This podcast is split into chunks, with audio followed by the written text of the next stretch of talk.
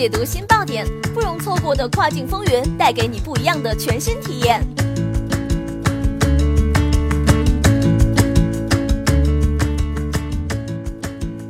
雨果电台听跨境的声音，各位听众朋友们，大家好，欢迎大家收听这一时段的跨境风云，我是可心。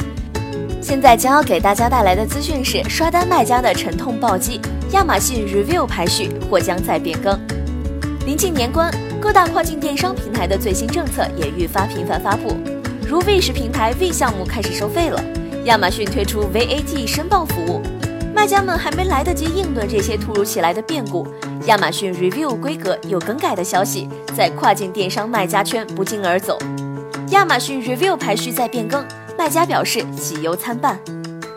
近日，有卖家向鱼果网爆料称，自二月三号开始，发现亚马逊 Review 又更改了排序规则。最新的 Review 很多自动跳动 Top Review，甚至出现点不走的现象。而据该卖家透露，过去点几个赞或者是踩 Top Review 的排序就会有所变化，但最近经过测试发现，很多点完 Review Helpful 数量有变化，却发现位置仍然不动。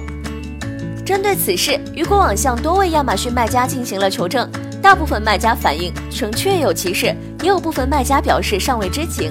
卖家一，同样遇到类似的情况，没有点赞的也就跑得 top 了，是不是亚马逊检测到这类的留评账号比较好，内容更真实的原因呢？卖家二，差评点几个 yes 就上来了，而好评点了十几个 yes 都无动于衷，只能靠刷好评覆盖了。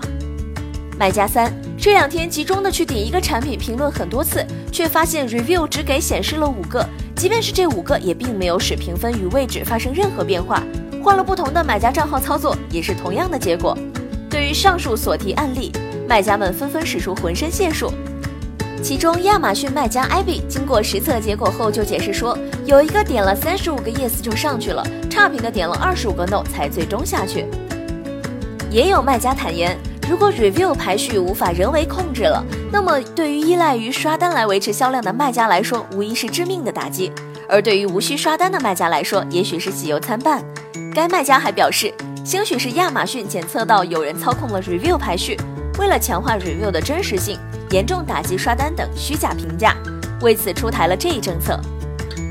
不可否认，自2016年开始，亚马逊在 review 规则上就开始动作不断，可谓几家欢喜几家愁。一方面，对买家而言，少了卖家的花式刷单，终于能放心看 review，自然是喜不自禁；另一方面，对卖家而言，无疑是埋头苦怨，试图通过不断的尝试努力，钻研出新的突破口。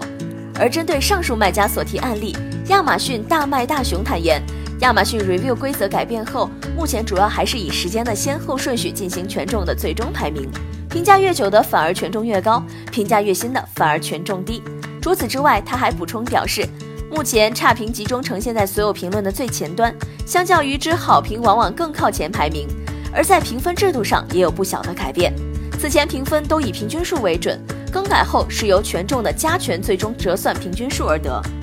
为此，卖家们所反映的产品多了不少的好评，评分反而下降，也属正常现象。据大雄介绍，此番亚马逊 Review 规则的变更与飞轮理论相一致。换句话说，即是一个可以从任何一个点开始，但却没有终点的闭循环。亚马逊平台要做到的是为消费者提供更多的选品以及选品过程中的便利。当客户在亚马逊购物的过程中，购物体验是足够好，客户就会成为亚马逊的免费宣传员，通过口碑相传，最终影响身边的人加入到亚马逊的购物大军中。为此，基于亚马逊的飞轮理论，review 政策变动更多的是出于为客户的良好购物体验而考虑。卖家们对于亚马逊 review 规则的变动无需过于紧张，因为亚马逊 review 规则都是在不断的更新变化中。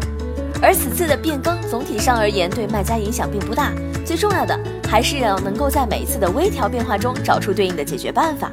知彼知己，方能百战不殆。他说。好的，这一时段的资讯就是这样。更多详情，请点击本期音频下方文稿继续阅读。感谢雨果小编的整理，我们下一时段再会，拜拜。